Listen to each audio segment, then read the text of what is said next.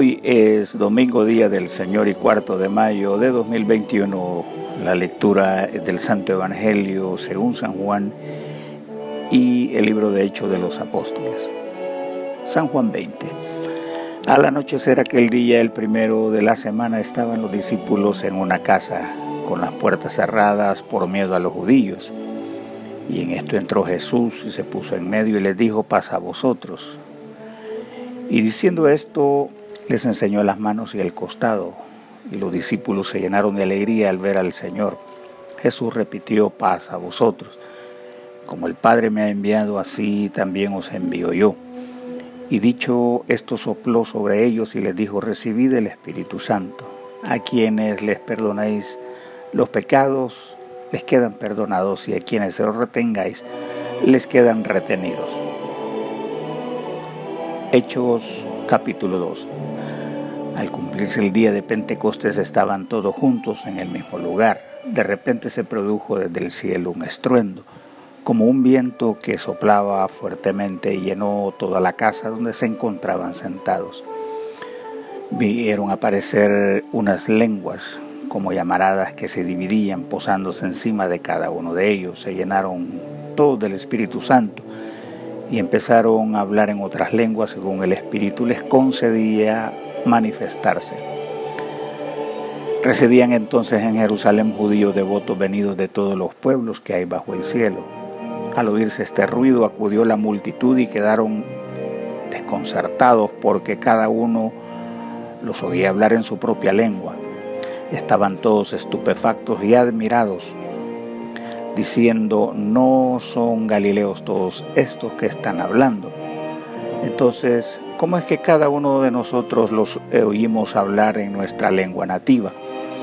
Entre nosotros hay partos, medos, elamitas y habitantes de Mesopotamia, de Judea, Capadocia, del Ponto y Asia, de Frigia y Panfilia, de Egipto y de la zona de Libia que limita con Sirene.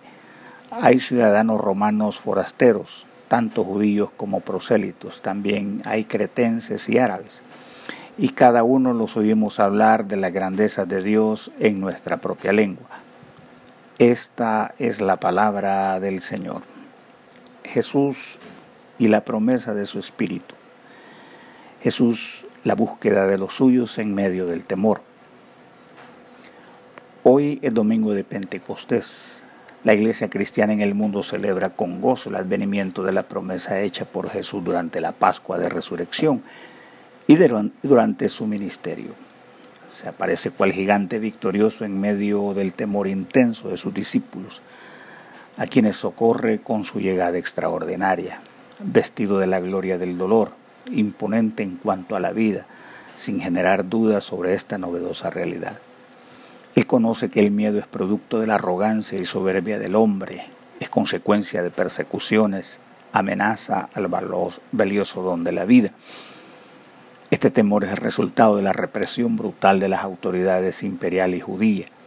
Les han tratado con bestialidad ejemplar, exponiéndoles al castigo público e inhumano a quienes no estuviesen de acuerdo con sus métodos inicuos para gobernar. Entonces Jesús busca a los suyos, no los ha dejado en orfandad, ha regresado como lo prometió y se dispone a cumplir su promesa de enviar el Paráclito para borrar su desánimo para sostener la obra que iniciaría pronto, la de expandir su mensaje de amor y llenar su creación con el don preciado de la vida. Ya le recordará que él vino a buscar y a salvar lo que se había perdido. También encajaría la verdad que no le dejaría en el abandono, sino que le daría el espíritu de la verdad a quien el mundo no puede reconocer. Irrumpe usando los poderes de esta nueva vida resucitada, lo hace además por quienes han creído y quienes habíamos de creer. Él mismo no tiene necesidad alguna para demostrar su poderío, alguno excepto por nosotros, creyentes de esa y subsiguientes generaciones. Además, Jesús sabe que el poder es suyo y suya también la gloria, esa misma gloria que tenía con el Padre antes que el mundo fuera hecho aunque ha decidido cumplir el plan redentor y hacernos partícipes de su nueva vida para ser portadores al resto de los hombres de buena voluntad, destinados a esta nueva vida resucitada. Dice el teólogo romano Joseph Ratzinger, parafraseando un poco. Esa condición de temor en sus discípulos cambia radicalmente. Además, Jesús les muestra sus laceraciones y esos dolores parecidos a los nuestros, aunque no pueden borrarse en su nueva vida, también quiere decir que a pesar del dolor y el sufrimiento, podemos abrazar a nuestro hermano con esperanza, con libertad, la alegría y compartirla con otros. Hermanos, todos recibimos la comisión de anunciar esa vida novedosa con la llegada de esta nueva alianza, de ser el pueblo comisionado para llevar a cabo su obra perdurable. La voz apostólica lo dice con autoridad indiscutible. Ustedes son una raza elegida, un reino de sacerdotes, una nación consagrada, un pueblo que Dios hizo suyo para proclamar sus maravillas, pues Él los ha llamado de las tinieblas a su luz admirable. Recibid el Espíritu Santo.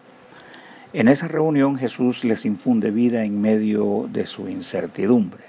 Les sopla para compartir esa vida de la nueva regeneración, así como sopló el hálito durante la vida del primer Adán. Ahora esta vitalidad hará un nuevo hombre, capaz de someterse al cumplimiento de los propósitos de Dios para redimir su creación. Las voces hebreas y griegas, Ruá y Neuma, son ambos casos y significan viento.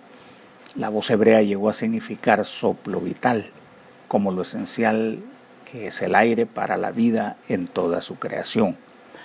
La expresión del hebreo llegó a significar también el espacio existente entre el cielo y la tierra, la cual bien puede estar tanto en calma como en movimiento.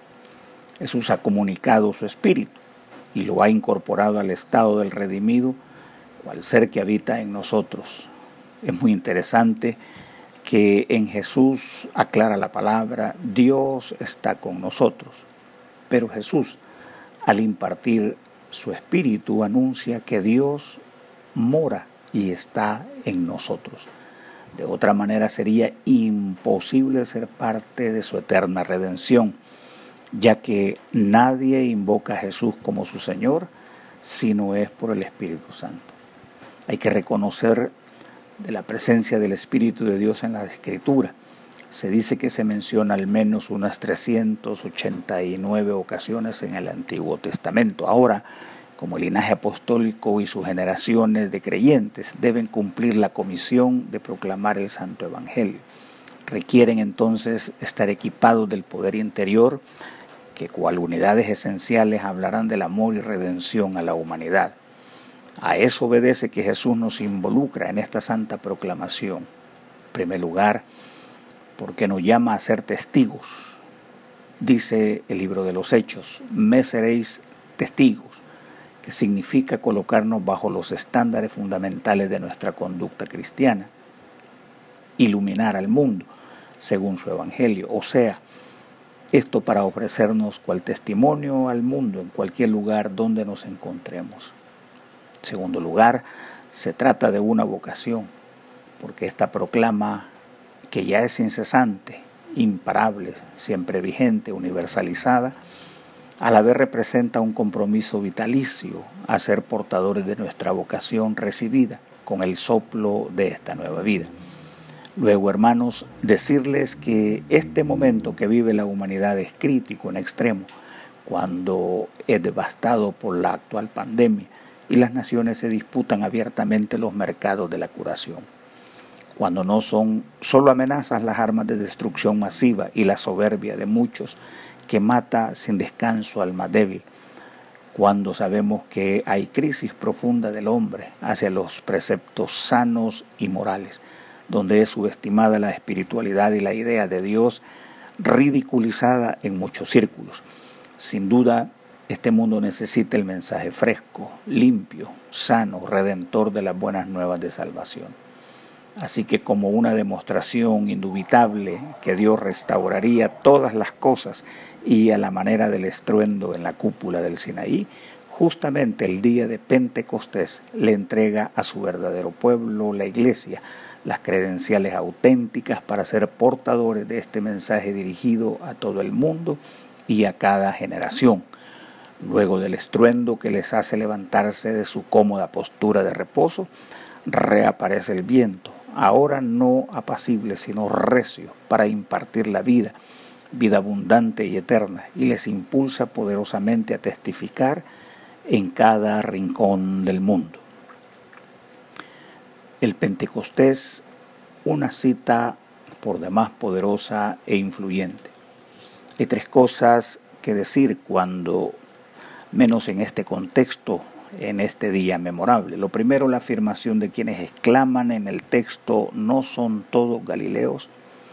Dios ha decidido entonces hacer un movimiento inesperado, hacer inclusiva la casta de un nuevo sacerdocio ante la falta de vigencia del sistema arónico ya que de por sí es limitadísimo e inoperante. Al parecer prevalece en este la idea del sacerdocio universal de todos los creyentes, a la manera del desconocido y relevante sistema del sacerdote Melquisedec. Ahora Dios echará manos de los sin nombre, de los desestimados por el criterio de los privilegiados. Así, de eso despreciado junto a sus huestes de sacerdotes que llenos de su espíritu proclamen la grandeza salvífica de este Dios misericordioso y poderoso que ama al límite su creación. Segundo lugar, dice el texto, todos hablaban la grandeza de este amor de Dios en las lenguas ya conocidas por los asistentes. Acá no se trata de los usuales ataques de histeria promovidos por grupos o sectas de la actualidad. El texto es clarísimo, diáfano como un cielo sin nubes. Es un lenguaje que es capaz de ser comprendido como queriendo decir que se trata del cumplimiento de los anhelos del cielo en la tierra. Y como dijera el profeta, porque la tierra será llena del conocimiento del Señor, así como las aguas cubren la mar. En estos atónitos religiosos, piadosos, serían luego los portadores de la grandeza del cielo y la tierra, y sería un ejemplo para las generaciones de hijos de Dios de llevar su evangelio a toda criatura.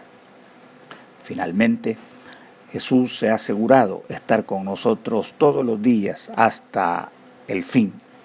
Solo por este acto regenerativo especial y gracias al Espíritu eterno y omnipotente que viva y mora en nosotros, es posible vivir a su lado, tener certeza de su nueva vida impartida para cada hombre que reciba por la fe esta gracia a disposición de quien la anhele. Venid a mí los que estéis cansados y fatigados, y yo os haré descansar. Oremos. Ven, Espíritu Divino, manda tu luz desde el cielo. Padre amoroso del pobre, don, en tus dones espléndido, luz que penetra las almas, fuente del mayor consuelo. Ven, dulce huésped del alma, descanso de nuestro esfuerzo tregua en el duro trabajo, brisa en las horas de fuego, gozo que enjuga las lágrimas y reconforta los duelos. Entra hasta el fondo del alma, divina luz, y enriquecenos. Mira el vacío del hombre, porque si tú le faltas por dentro, nada puede hacer. Mira el poder del pecado cuando no envías tu aliento. Riega la tierra en sequía, sana el corazón del enfermo, lava las manchas, infunde calor de vida en el hielo, doma el espíritu indómito, guía al que tuerce el sendero. Reparte, Santo Espíritu, tus excelentes dones según la fe de tus siervos. Por tu bondad y tu gracia, dale al esfuerzo su mérito. Salva al impenitente y danos tu gozo eterno, de tal manera que, por el gozo de su resurrección, vivamos siempre con Jesucristo, tu Hijo, nuestro Redentor, por los méritos de Jesucristo, nuestro Señor, quien vive y reina contigo y el Padre, un solo Dios ahora y por siempre. Amén.